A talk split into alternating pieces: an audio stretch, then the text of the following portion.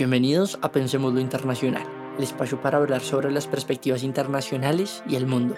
Soy Daniel Posada y los invito a que hablemos sobre esos temas que son tendencia, de los que todos quisiéramos saber, pero que no sabemos por dónde comenzar.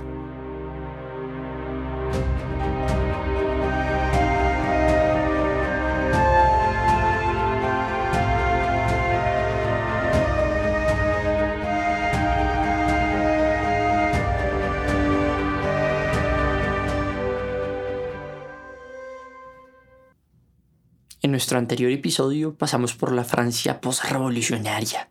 Vimos como un pequeño general proveniente de la empobrecida aristocracia de la isla de Córcega se hiciese con el poder absoluto en Francia y luego fuese capaz de cambiar el balance de poder europeo.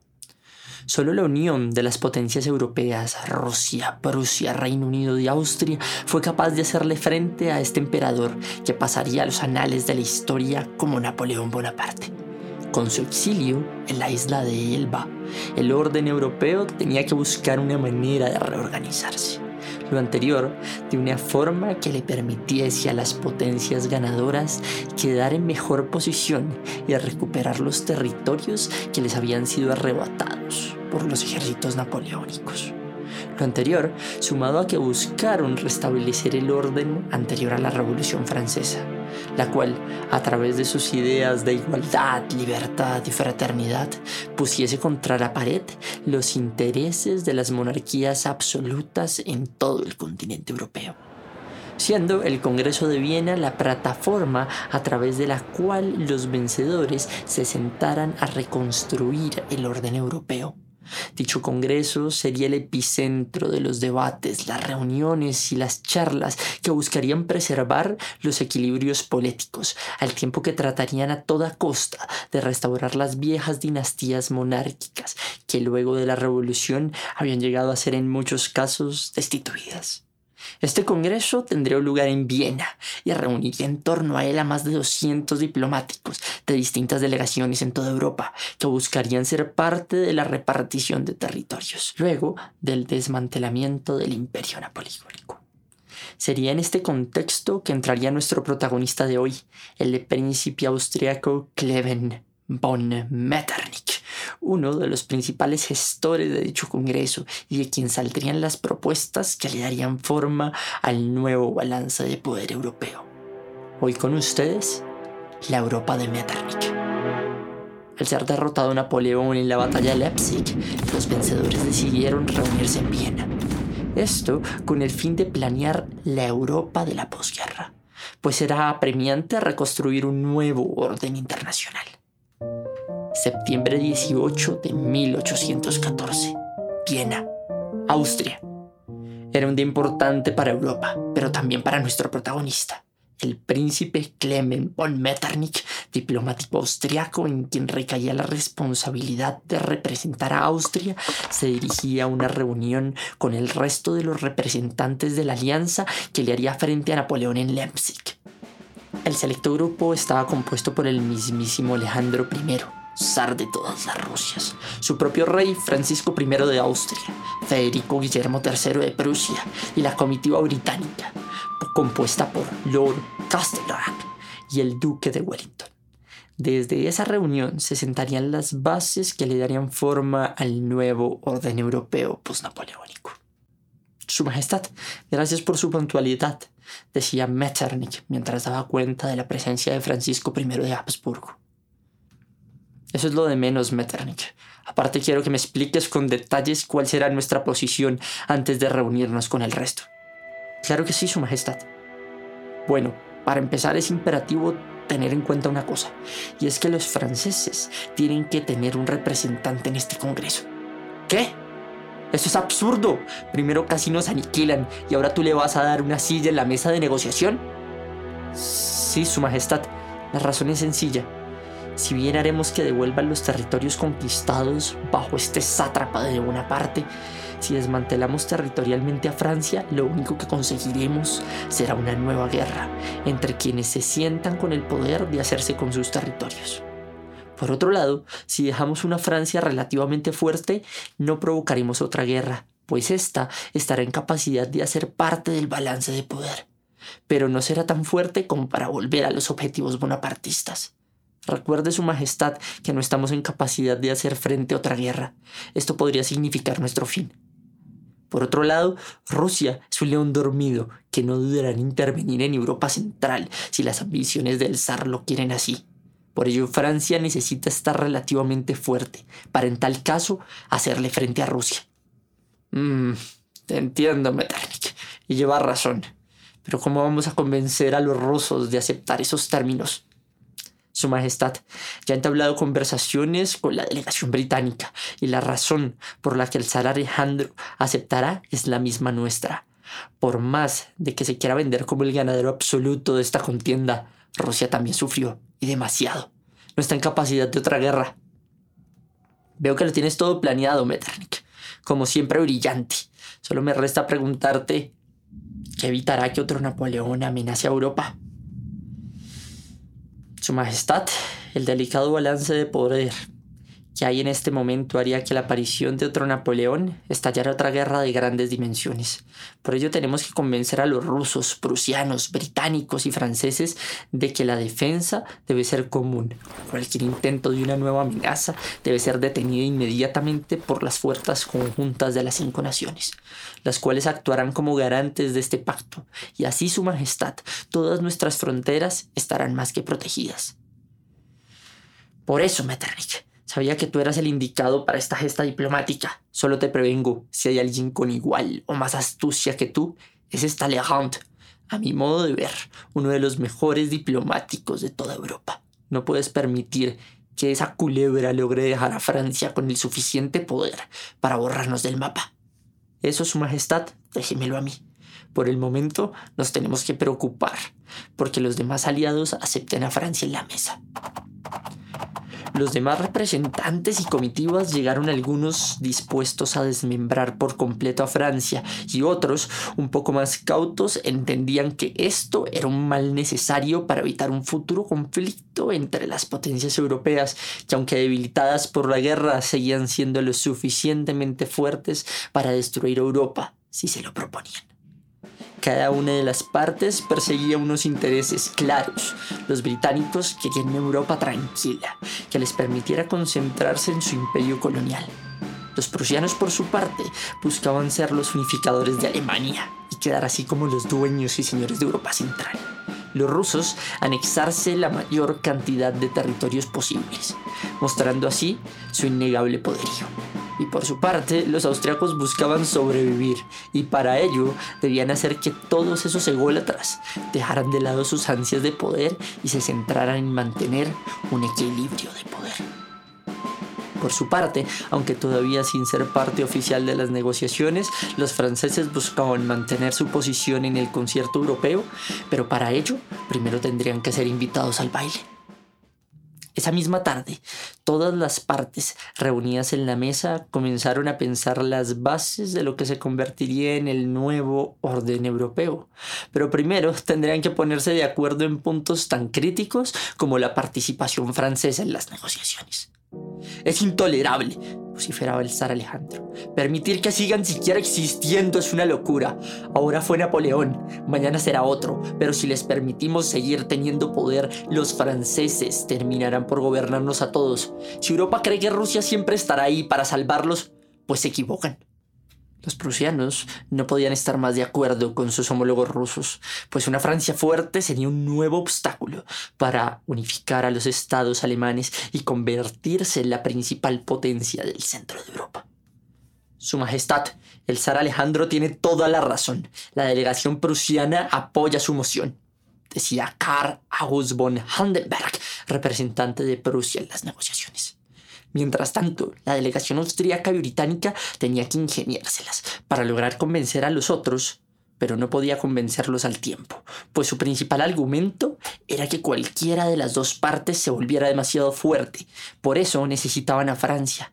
Esto era algo que nuestro protagonista, el príncipe Clemens von Metternich, sabía. Por eso llamó a la calma y a tomar un receso. Señores, señores, creo que debemos tomar un descanso y pensar con la cabeza fría.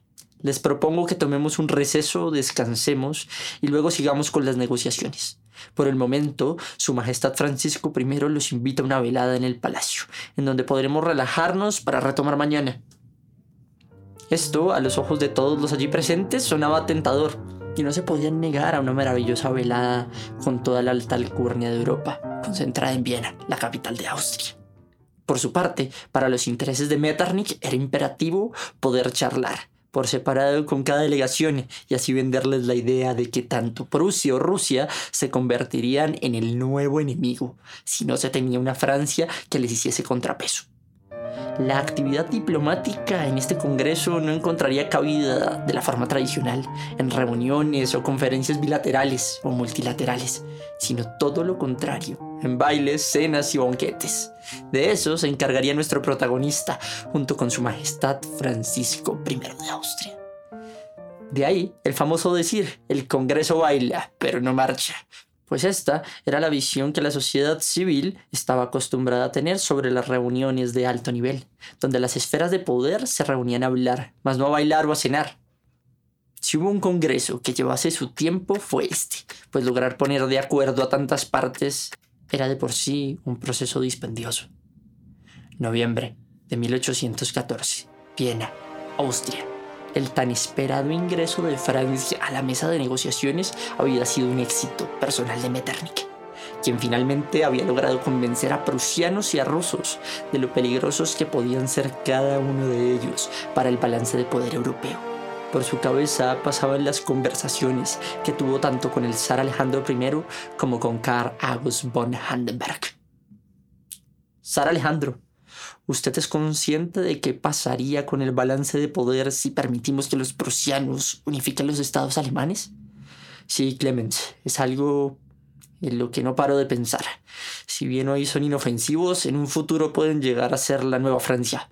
Pero tampoco veo con buenos ojos una Francia fuerte. Lo comprendo completamente, Su Majestad. Pero ¿sabe de, de qué estoy convencido? Que no habrá poder que logre superar nuestras fuerzas conjuntas. La batalla de Leipzig es la clara muestra de ello. Ni el gran Bonaparte fue capaz. Y hay que reconocerlo, que era un maestro en el arte de la guerra. Tienes la razón, sigo sin entender lo afortunado que fuimos con su caída en Leipzig. No, no fue fortuna, Su Majestad, fue el balance de poder. Lograr armar un ejército de un millón de hombres es una tarea ardua. Yo no llamaría suerte, sino eficiencia y inteligencia. En eso tengo que darte la razón, príncipe Clemens. Su excelencia. Por eso es necesario que entienda que el futuro, la verdadera amenaza es Prusia. Sin una Francia fuerte que lo contenga en el sur, será cuestión de tiempo que logre unificar el resto de los estados alemanes y luego una posibilidad de hacerse con Europa entera. Clemens, no termino de verlo con buenos ojos, pero tienes la razón. Démosle la oportunidad a los franceses de ser parte de la mesa de negociación. Pero que quede claro, esto no significa que vaya a estar de acuerdo con sus propuestas. Claro, claro que sí, Su Majestad. Ya mismo informo a Charles Maurice de Talleyrand, el representante francés, para que venga bien. La conversación con Karl August von Handenberg había sido parecida y finalmente había logrado convencer a ambas partes de darle un espacio a Francia en las negociaciones. Si por su parte von Metternich era un buen diplomático, Charles Maurice de Talleyrand sí que era un maestro en el arte de la diplomacia. Por esto había logrado ser imprescindible no bajo uno, sino bajo tres diferentes gobiernos. Primero bajo el depuesto Luis XVI, luego bajo el mismísimo Napoleón y ahora bajo Luis XVIII. Al lograr hacer parte de las negociaciones y ser tenido en cuenta por las grandes potencias, se movió como pez en el agua y fue haciéndoles ver a sus contrapartes que Francia, aunque vencía, poseía un potencial económico y poblacional para ser tenida en cuenta y que podía ser parte de una alianza austro-prusiana en caso de que Rusia amenazara la estabilidad europea y del otro lado podría hacerle frente a Prusia si llegase a ser necesario. Adicionalmente, había logrado que Francia no le cobrase reparaciones de guerra y todo hubiese salido perfecto. Pero... 26 de febrero de 1815, Isla de Elba. El inesperado escape de Bonaparte de la isla de Elba ponía en jaque todo lo pactado por Talleyrand y amenazaba con poner de cabeza el nuevo orden europeo. Ha escapado. Debemos informar a Viena. Mientras tanto mandan informes a los británicos, rusos, austriacos y prusianos. Tenemos que hacerle frente a este hombre, si no se volverá a hacer con Europa. 28 de febrero de 1815. Viena, Austria. ¿Qué? No puede ser. Este mal nacido no nos dejará tranquilos nunca. Su ego de creer que es el señor y amo de Europa nos va a llevar a la ruina, decía Metternich mientras hablaba con Castelrack. Tranquilo, el duque de Wellington ya está en camino para hacerle frente a Napoleón. Sus fuerzas no son las de antaño y le será imposible hacernos frente a todos. Me preocupa es otra cosa. ¿Qué repercusiones tendrá esto para nuestros planes? decía Castelrack. Espero los rusos y prusianos no echen para atrás nuestros planes. Si no, el concierto europeo y el balance de poder terminarán por dañarse, decía Metternich con profunda voz de preocupación. En ese momento entró el zar Alejandro I. ¿Se los dije o no? Esos malditos franceses no descansarán hasta hacerse con Europa. Aunque estaban en franca ventaja, el zar Alejandro I no podía dejar de preocuparse por aquel pequeño córcego que casi le había costado su imperio. Su Majestad, las fuerzas conjuntas de la Alianza ya están movilizando todas las tropas disponibles. Le haremos frente en Waterloo. ¿Y quién dirigirá las tropas? Será un mando conjunto entre prusianos y británicos. Bart-le-Vert por parte de Prusia y el duque de Wellington por la parte británica. De acuerdo, por el momento solo nos queda esperar, pero quiero al maldito de Talleyrand fuera de esto, que no se entere de nada de lo que aquí se conviene para derrotar a ese tirano. Así se hará su majestad, pierda cuidado. Waterloo, 18 de junio de 1815. Los tambores de guerra sonaban otra vez en Europa, pero esta vez en Waterloo. La batalla de Waterloo significó un revés para las potencias que ya daban a Napoleón por derrotado. Fue a su vez el último acto del imperio napoleónico y el ocaso de uno de los genios militares de su tiempo. El movimiento de tropas dejaba a las fuerzas aliadas comandadas por Chevalier Leverett y el duque de Wellington con más de 170.000 hombres, y en contra de escasos 77.000 de Napoleón. Y ni qué decir con respecto a la artillería, por la cual también eran superados fuertemente. La suerte estaba echada y Napoleón fue derrotado, esta vez mandado al exilio en un lugar de nadie, la isla de Santa Elena, en donde terminaría encontrando su muerte y dando paz al resto de gobernantes europeos que no veían con buenos ojos que dicho personaje que había puesto en jaque el futuro de Europa tantas veces siguiese con vida.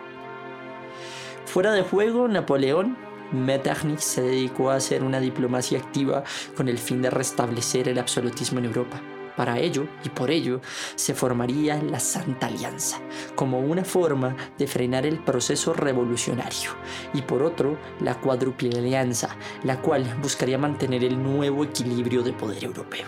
Nuestro protagonista gestionó un nuevo orden europeo en donde el balance de poder mantendría casi al margen de guerras devastadoras a Europa por otra parte, lograría restablecer el absolutismo, que en cabeza de las monarquías seguiría rigiendo los devenires del continente europeo hasta 1848, en algunos casos, y en otros, hasta finalizada la Primera Guerra Mundial.